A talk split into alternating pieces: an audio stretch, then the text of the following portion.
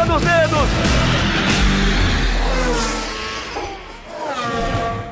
Alô, amigos do Globoesporte.com, mais uma edição, a segunda do podcast Na Ponta dos Dedos, o podcast que você acompanha as notícias do automobilismo, da Fórmula 1 aqui do Grupo Globo, as notícias em geral do esporte ao motor.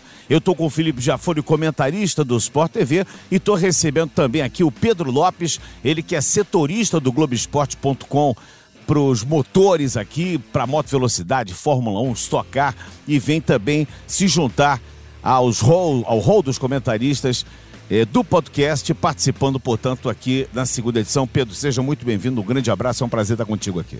É, eu que agradeço, é uma honra participar do podcast com tanta gente qualificada e tenho certeza que vai ser especial.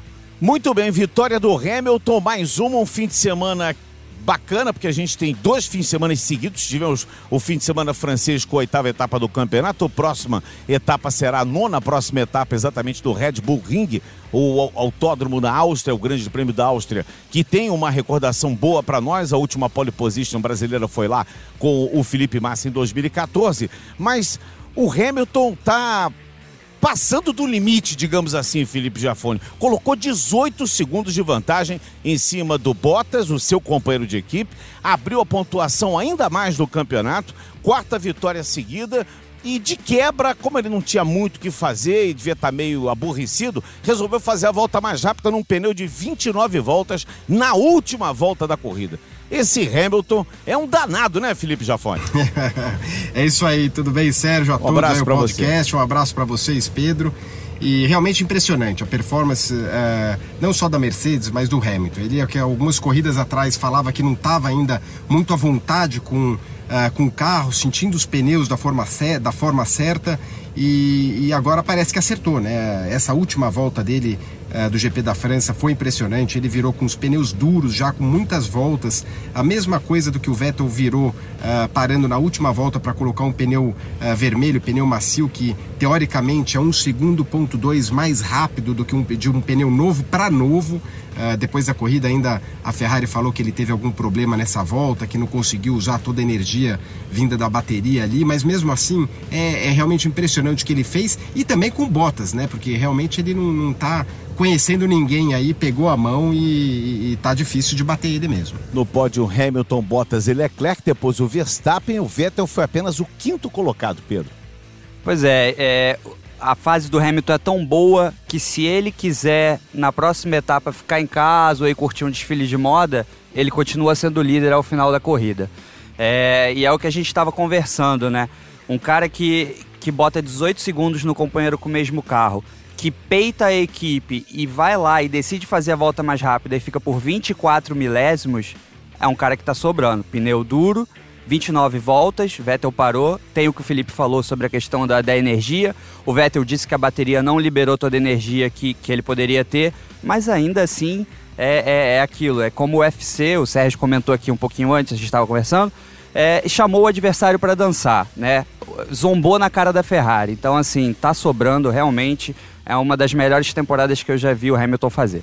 Uma vantagem impressionante realmente do Hamilton, inclusive na posição de campeonato. O Hamilton tá com uma, com uma vantagem realmente espetacular. São 187 pontos na primeira posição. Hamilton, 151 pontos para o Bottas em segundo. E o Vettel aparece com 111 pontos. Acho que quando o Vettel olha a tabela de classificação, ele pensa assim: vou fazer o que mais? Né? O que, que eu posso fazer?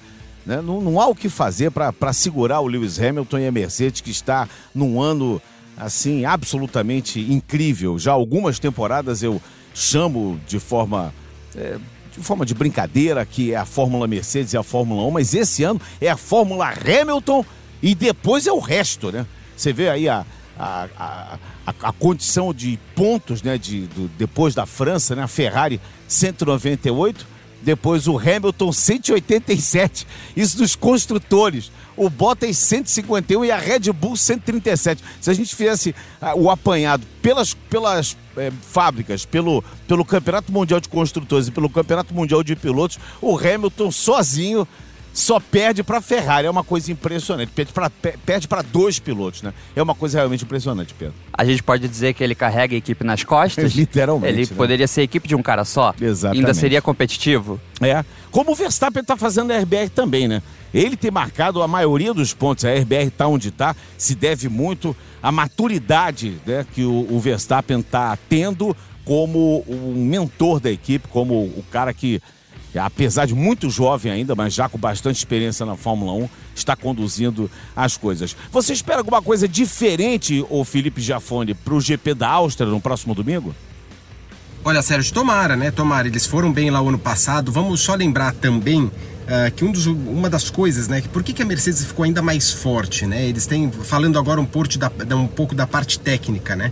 Uh, saiu até uma uma boa reportagem uh, essa semana falando do, do, do, que eles fizeram na, na, parte de suspensão dianteira, onde quando eles. Uh, porque sempre o problema da Mercedes foi nas curvas de baixa, né? Então quando eles viram muito volante para fazer essas curvas de baixa, agora o carro da Mercedes tem um dispositivo que abaixa a frente do carro, ou seja, que dá mais gripe na, na parte da frente. E então eu acho que eu só atropelei um pouco a sua pergunta porque uh, é, é um dos motivos, né, que você vê mesmo em Mônaco, onde eles não eram competitivos, mesmo nas curvas de baixa, eles estão muito fortes. Então, eu acho difícil a gente achar qualquer pista que eles não vão estar tá bem, né? Porque se eles já provaram uh, tá forte em curvas, né, mesmo em pistas de alta, de retas de longas, e é óbvio que daí a Ferrari estava tava mais próximo, a gente viu uh, Leclerc dando alguma canseira nesse tipo de pista, mas uh, quando eles não estão bem, eles estão muito próximo. Então, uh, realmente é difícil a gente pensar numa pista esse ano onde eles não vão fazer frente para qualquer, qualquer outra equipe. Você está acompanhando o podcast Na Ponta dos Dedos. Nós estamos aqui com o Felipe Giafone e com o Pedro Lopes, que é setorista de esportes do Globoesporte.com, de esportes a motor do Globoesporte.com. Eu fiquei imaginando aqui uma situação assim, se eu fosse um dirigente da Ferrari, depois de um terço do campeonato cumprido, que foi exatamente a prova do Canadá, né? Foi a sétima etapa. Abrimos o segundo terço da temporada na França, essa pisada que a Mercedes deu.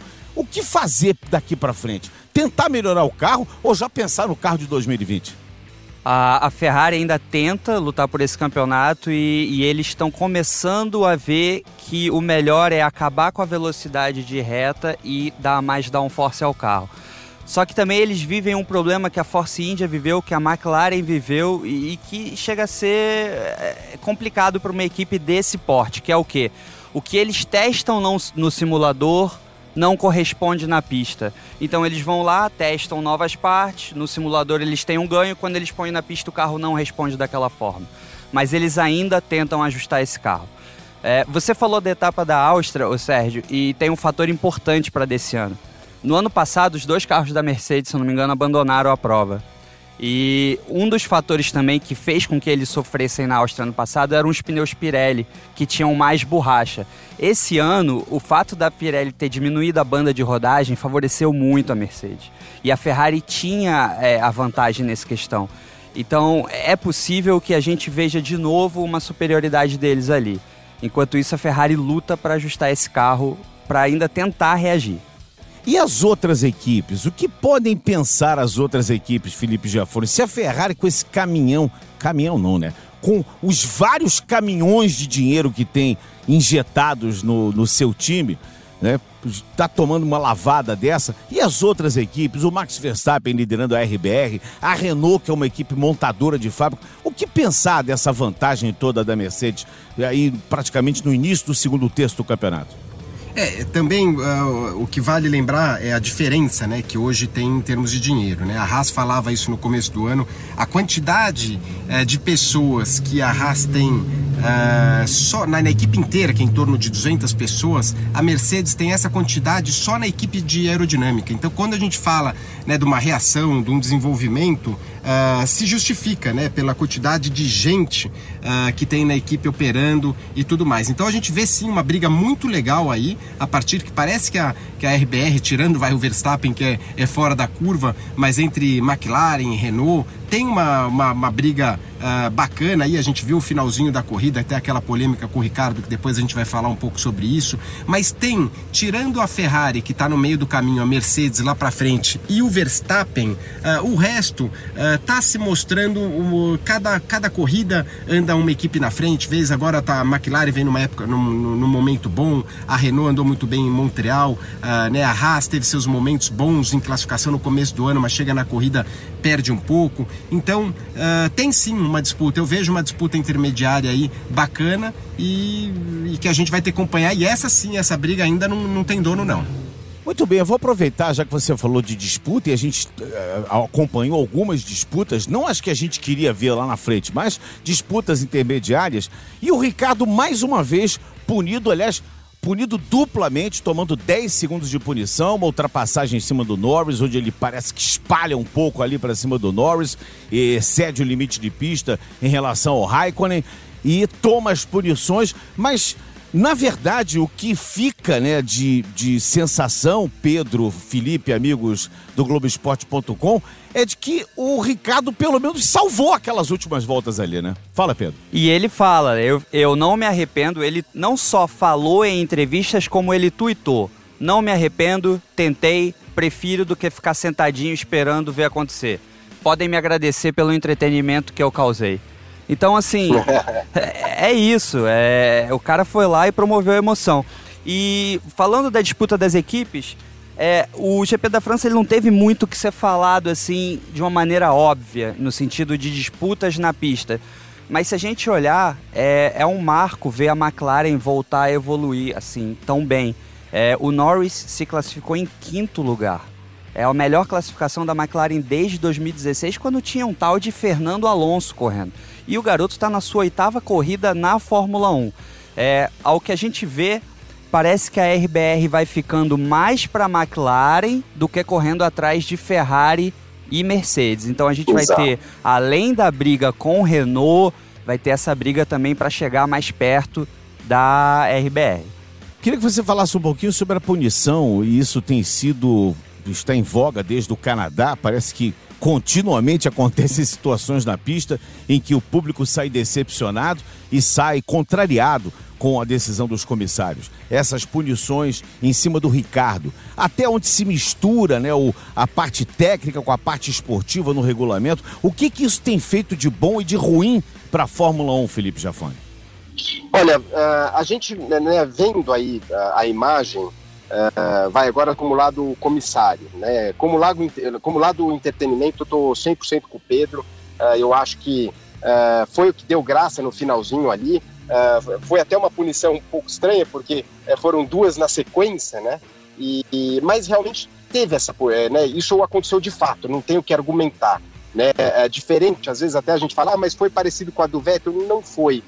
né? Quando o Ricardo foi para cima uh, pela primeira vez ali do Norris, ele vinha para ultrapassar, para fazer a ultrapassagem por fora, fez, completou essa ultrapassagem, saiu com as quatro rodas da grama, naquela ocasião não tem grama, né? Então ele ficou no asfalto, mas saiu da pista, voltou e ainda saiu na frente. E de uma forma de que ele chega, depois que o pessoal que eh, for ver a imagem, ele quase encosta com o Norris. Então o Norris teve que tirar o pé, o Norris saiu completamente da pista depois para eh, para não bater e levou a desvantagem e perdeu posição para dois pilotos, para o Raikkonen e também para o Ricardo. Então, essa primeira punição foi justa, cinco segundos, isso né, acontece. Uh, na sequência né, desse mesmo uh, incidente, o Raikkonen vem mais embalado, porque os dois se embananaram um pouco ali nessa, acho que foi na entrada da curva 8, passou o, o Ricardo e o Ricardo fez, fez a, a, ultrapassagem pela direita, mas passando com as quatro fora uh, da pista, mas utilizando ainda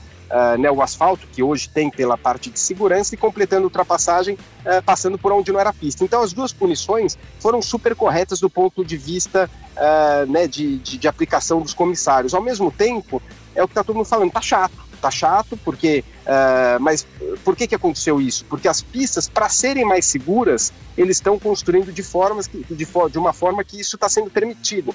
E fica uma bucha enorme na mão dos comissários terem que penalizar. Se tivesse grama nas duas ocasiões, seria muito mais fácil. Aí o pessoal vai falar, ah, mas lá, lá em Montreal uh, tinha grama e mesmo assim deu uma confusão. Mas lá foi diferente, porque uh, o Vettel estava muito na frente, quer dizer, tinha lá uns, uns 4, 5, 6 carros na frente. Se acontecesse, se nessa ocasião do Ricardo agora tivesse a grama, ele dificilmente ele ia perder as duas posições, ia cair lá para trás e não ia conseguir recuperar. Então, eu acho que muito, principalmente o que aconteceu nessa corrida com a punição do Ricardo, tem muito a ver uh, realmente com a construção da na sexta-feira, o Vettel, depois da Ferrari ter impetrado aquele recurso, ele no cercadinho ali para os jornalistas, ele falou uma coisa muito interessante: vamos queimar o livro de regras. Então é isso. É, a, a solução para a Fórmula 1 é queimar a Bíblia que rege a Fórmula 1. É isso? É, mas é, eu acho que a gente tem que ressaltar um aspecto. Se a gente chegou onde chegou em termos de, de muita, muito regulamento, de atrapalhar a disputa, é porque os próprios pilotos e o próprio Vettel já reclamou muito pelo rádio. Mas o que, que esse cara tá fazendo? Mas aonde ele tá indo? E aí, com a FIA, chegou-se ao regulamento que a gente tem hoje. Então a gente não pode isentar os pilotos como parte responsável disso. O cara tem um trabalho muito difícil, comissário. Ele tem a regra na mão, a regra diz aquilo, ele vai lá e aplica. Você pode gostar ou não, mas você não tem que atacar o comissário. Eu acho que é questão da gente olhar o livro de regras e ver o que, que a gente pode mudar. Isso é válido. Inclusive, o Michael Masi, que é hoje o diretor de corridas da FIA, já deu uma entrevista dizendo que eles estão abertos a discutir com os times e com os pilotos é, um, um jeito de melhorar as corridas desse ponto de vista. É, desde que haja unanimidade entre todos os times, então isso pode esquece. ser feito para 2020. Então esquece, porque unanimidade não vai ter. Já começa daí. E segundo, o Mazi, ele jogou pra galera. Ele jogou pra galera, tirou o dele da reta, jogou pra galera, porque não vai se. Ô, Felipe, há quantos anos você é comissário? Há quantos anos que se discute isso? E você acha que isso vai mudar alguma, de alguma forma, sim? É, eu acho, eu, eu, tô, eu entrei acho que há coisa de 10 anos, ou até um pouquinho mais, como comissário nacional, né? E dois anos como comissário internacional, às vezes sendo piloto também. E nesses 10 anos teve uma mudança grande, né? Antes eles foram uh, profissionalizando e depois com a entrada do Jean Todt melhorou demais. Uh, só que aquele negócio, quanto mais regra, mais vai se punir. Quanto mais se pune, mais injustiças vão ser feitas, porque você está falando de punições de interpretação. Interpretação, cada um tem a sua, né? Isso dentro dos pilotos. Então, a tendência é piorar. Agora eu concordo. Uh, vamos lembrar, recentemente, quando o Verstappen entrou, daquela. Eles entraram com aquele negócio, ó, não pode frear e mexer o carro, porque o Verstappen estava fazendo igual kart. Ele freava, o cara colocava o bico e ele jogava para cima. Só que no kart é aceitável, quer dizer, não é tanto, mas ninguém vê e tudo bem. E ele levou isso para a Fórmula 1 e os pilotos ficaram uma, muito bravos porque era muito perigoso numa, né, na, na velocidade que eles andam.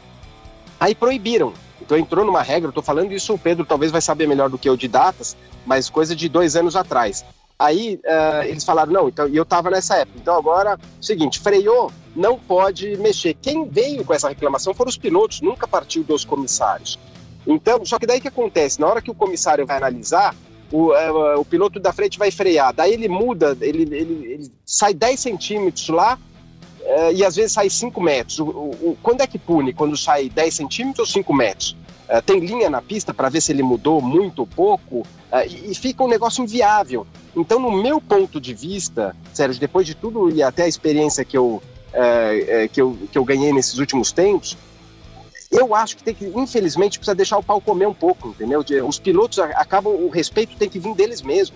O piloto, quando ele é muito agressivo, ele, esse cara normalmente ele vai se dar mal. Na, na assim, é, uma coisa é ser agressivo. Citou, você citou a situação do Verstappen e todos reclamaram do Verstappen e ele era o cara que dava show.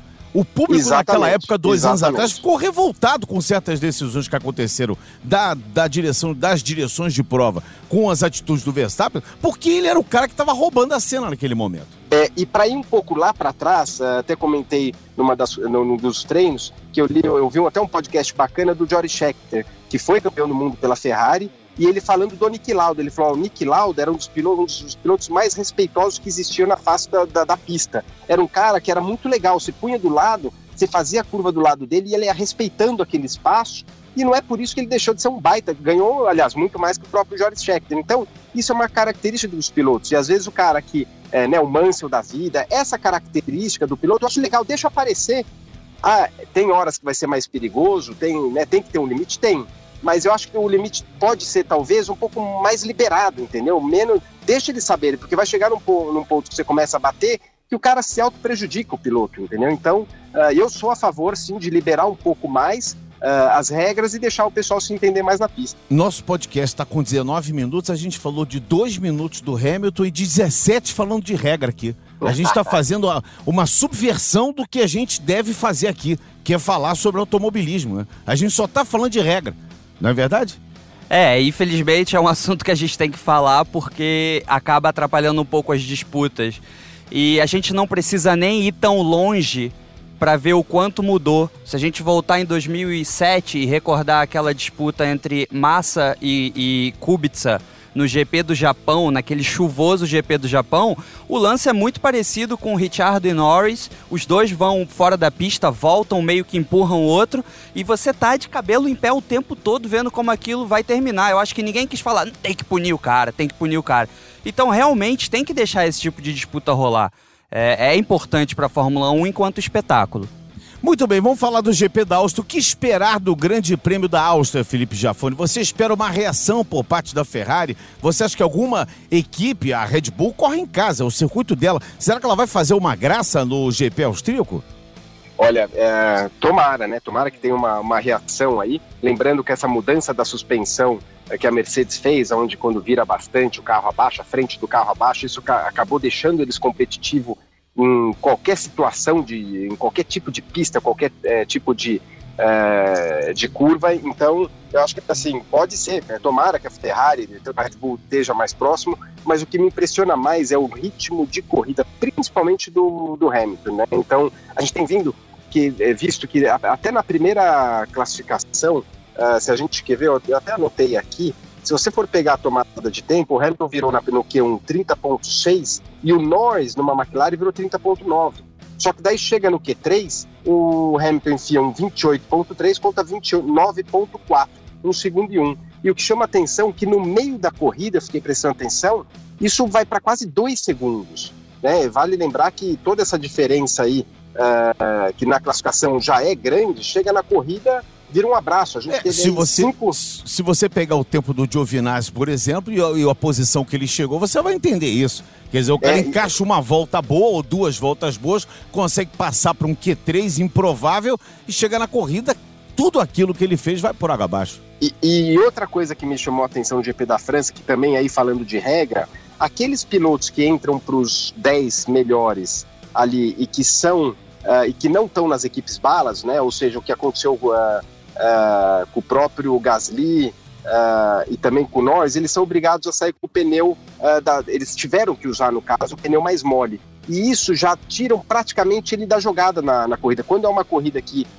está com muito desgaste do pneu, acaba essa regra acaba prejudicando ainda mais essas equipes que entraram para os 10 primeiros que são obrigados a sair com o pneu do Q2. Então, o que eu vejo aí, porque as equipes da frente estão tão na frente que eles conseguem fazer um Q2 com um pneu intermediário e largar com aquele pneu. E daí o, o resto, para entrar no Q3, precisam colocar o pneu mole, só que é um, é um, pé, um tiro no pé. Uh, veja a corrida que o Raikkonen fez já começando lá de trás com pneu duro e acabou uh, uh, chegando aí em sétimo, chegou em sétimo, foi isso, né? Então, e... às vezes é melhor você conservar aquele décimo primeiro lugar, Exatamente. se segurar ali, do que tentar passar para um décimo e ficar preso com aquele pneu do Q2, né? Porque é, você eu... tem uma liberdade de fazer uma corrida é, onde você pode planejar muito melhor e ter opções, né? Já que estamos na época de São João, Felipe, Pedro e amigos do Globoesporte.com, acho que o livro de regras vai ser um bom combustível para fogueira, viu? Eu tô achando pra gente alimentar a fogueira, porque aí isso também faz parte da regra. Do Q2 largar com pneu e tal. Quer dizer, são regras que realmente estão atrapalhando a Fórmula 1. Isso tá, isso tá evitando um combate, né, é, é, digamos assim, franco, um combate verdadeiro, porque fica tudo falso. Né? Vai largar com o pneu do Q2, aí se, se o cara larga em décimo primeiro, ele pode largar com o pneu que ele quiser.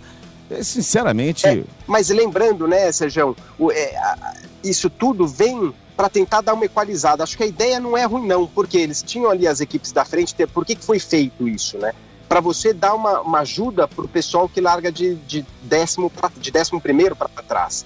Só que ao mesmo tempo você tem só três equipes que estão muito mais à frente. Daí você tem aqueles coitados lá, os quatro, os três, quatro que entram uh, para o Q3 e que essa regra acaba prejudicando ainda mais eles. Então é uma regra que é legal, só que os carros da frente estão tão na frente. Se todos tivessem é, perto, uh, seria uma regra legal porque uh, o pessoal de trás ia ter uma chance maior. Mas como os da frente estão muito mais na frente, essa regra acaba ajudando eles, porque eles têm três, quatro carros logo atrás que estão com pneu em desvantagem com relação a eles. É, a regra é legal, mas não muito. E o pouco que ela é legal não vale absolutamente nada. Né? E ela não atrapalha só a corrida, não, né? Se você. Se a gente observar tem carros como a Haas, ou a Renault, ou a própria McLaren, que quando elas entram no Q3, elas não se dão nem ao luxo de tentar uma volta. Então você vê ali 6, 7, 8 carros no máximo tentando e vê os outros dois paradinhos no box sem tempo. É muito comum ver isso, porque eles sabem que não tem chance, vão ficar ali e tal, conservar o, o, jogo de pneu que a gente tem para corrida. Muito bem, voltamos a falar de regra de novo. Eu tô querendo falar de automobilismo. Então vamos falar o seguinte, vamos saber um pouquinho da Fórmula 2, porque o Sérgio Sete Câmara, que teve um bom final de semana, conversou com o Rafa Lopes, que foi o comentarista da prova, e vai agora trazer as suas impressões aqui no nosso podcast Na Ponta dos Dedos. Fala aí, Rafa. Sérgio Maurício, estamos aqui no Na Ponta dos Dedos com seu xará, Sérgio Sete Câmara, piloto da equipe Dams na Fórmula 2. Ele foi o maior pontuador do fim de semana na França e parte para a Áustria na quarta posição do campeonato da Fórmula 2. O líder é o holandês Nick De Vries da equipe Arte. Sérgio, você marcou a pole position em Paul Ricard e fez duas corridas consistentes. O que um fim de semana tão bom pode te ajudar no restante da temporada? Ah, diretamente, né, apenas ajuda em forma de pontos, dos pontos que eu já somei. Mas é, na minha opinião, também tem um efeito aí que a gente que, que, não, que não vale nada a não ser que, que a gente consiga aplicar bem no futuro, mas é, que, que pode fazer uma grande diferença, que é a confiança, né? Que é a autoestima, não só minha, mas né, da equipe, principalmente é, os que estão diretamente envolvidos no meu carro. E é isso, o esporte é muito, muito sobre confiança. Ah, principalmente na Fórmula 2 a gente acaba andando muito pouco, tem pouco treino, então a confiança que você chega no evento, a confiança que você tem no seu trabalho, no seu material, é, ela, ela vai fazer uma grande diferença. Então isso é a parte dos pontos que eu somei, algo que eu acho que eu vou levar aí para essas próximas corridas e eu espero que eu possa fazer, que eu e a equipe possamos fazer bom proveito disso. Se assumiu a quarta posição na tabela e se o campeonato terminasse hoje, você teria os pontos necessários para conseguir a superlicença e correr na Fórmula 1 no ano que vem. Além disso, o líder do campeonato agora é o Nick De Vries e sua diferença para ele caiu. A Áustria marca metade do campeonato já dá para pensar em lutar pelo título?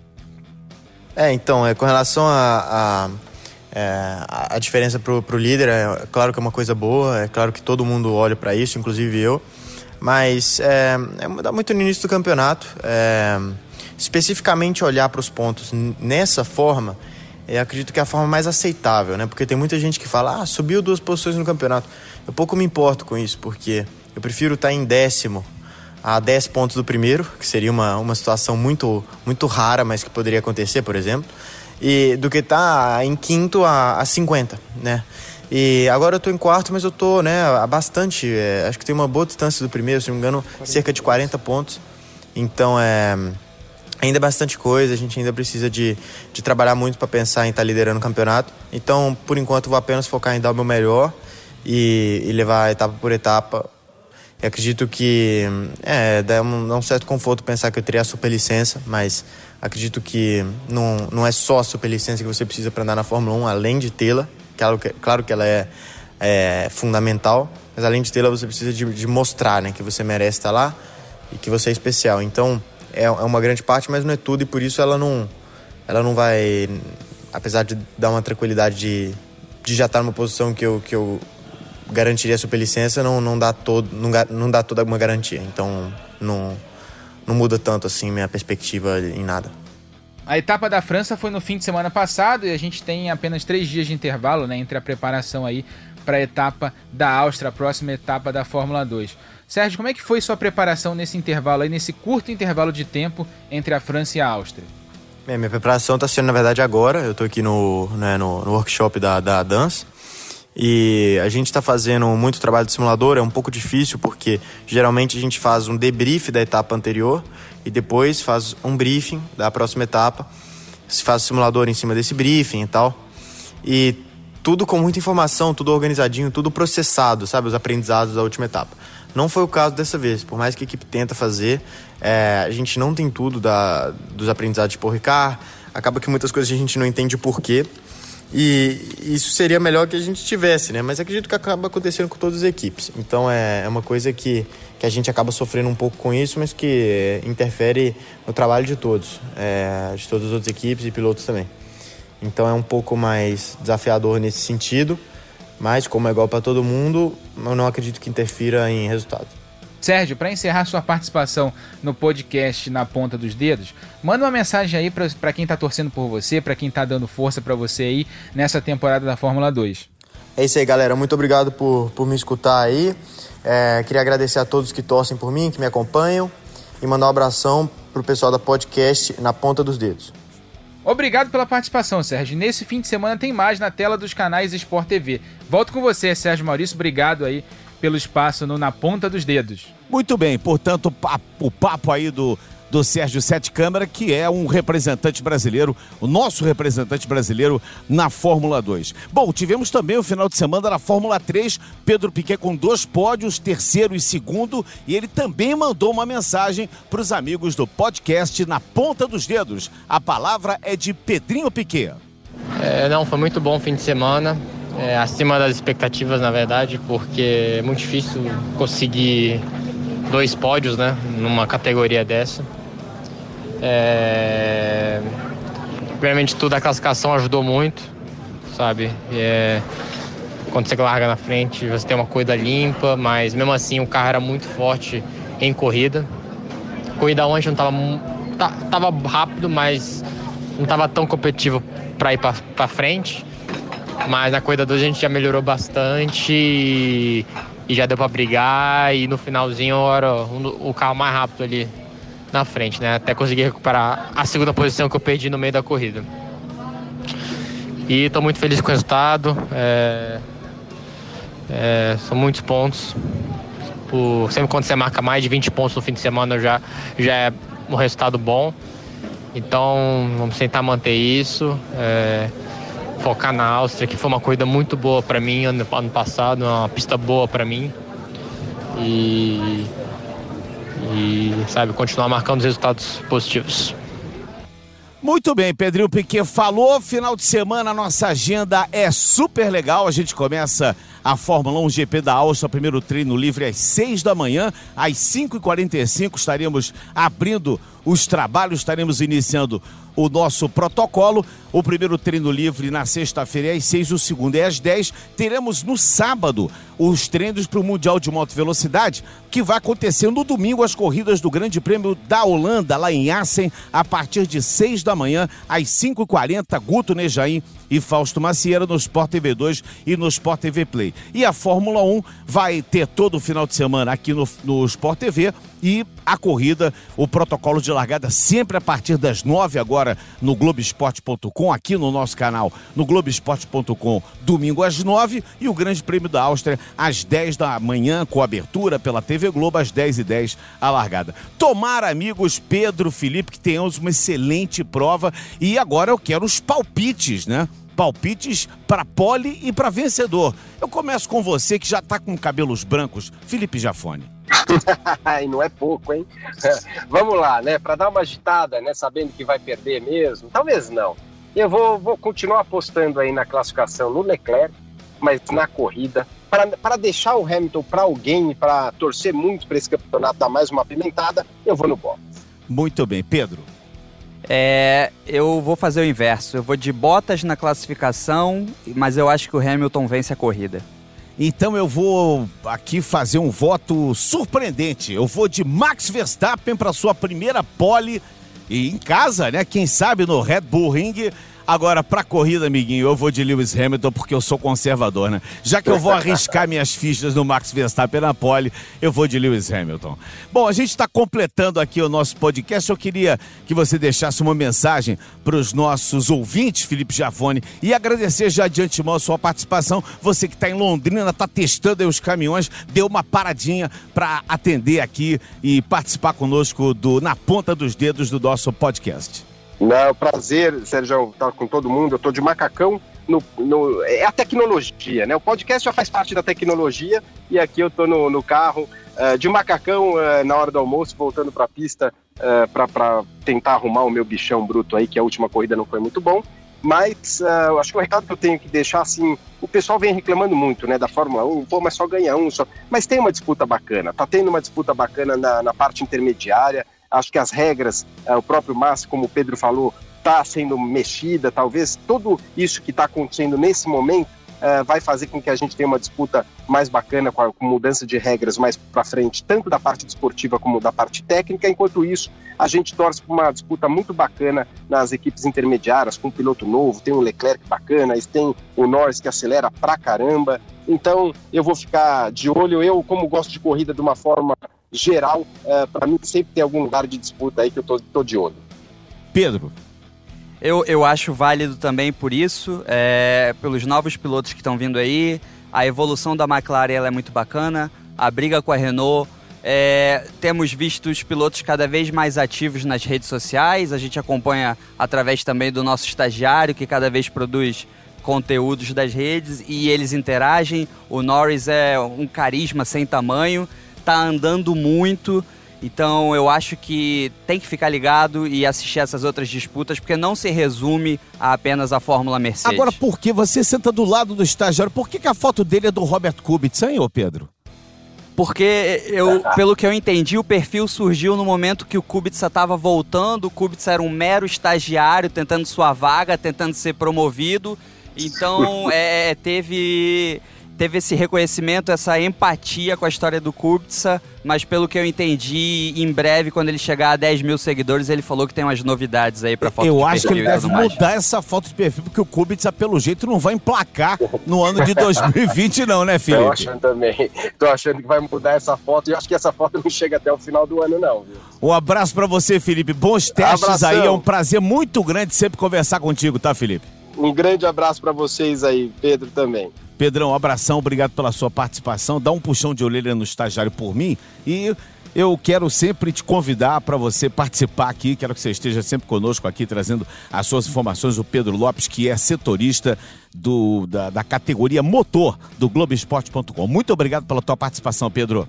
Eu que agradeço, é uma honra poder estar aqui com você, com o Felipe, que tem história na pista, que conhece tanto da parte técnica. E pode deixar que eu vou cuidar daquele cara ali para ele não extravasar nas redes sociais. Obrigado, gente. Obrigado, Muito prazer. bem, olha aqui, nosso cardápio para o fim de semana: Fórmula 1 e Moto Velocidade. A Fórmula 1 começa na sexta, nos treinos livres às 6 e às 10 da manhã. A Moto Velocidade no sábado, nos treinos oficiais a partir de 7h35. E ainda tem Fórmula 2, hein, galera? Fórmula 2 com as duas corridas corridas que vão ser transmitidas aqui pelo Sport TV. Você não pode perder. Fique ligado na programação e acompanhe sempre. Mande as suas mensagens, mande os seus recados através da hashtag F1 no Sport TV, F1 na Globo. Quero completar agora, agradecendo ao Felipe Jafone e ao Pedro Lopes, completar o nosso podcast, que pela segunda edição traz, portanto, aí o que a gente está pensando para o Grande Prêmio da Áustria. Um grande abraço a todos e até a próxima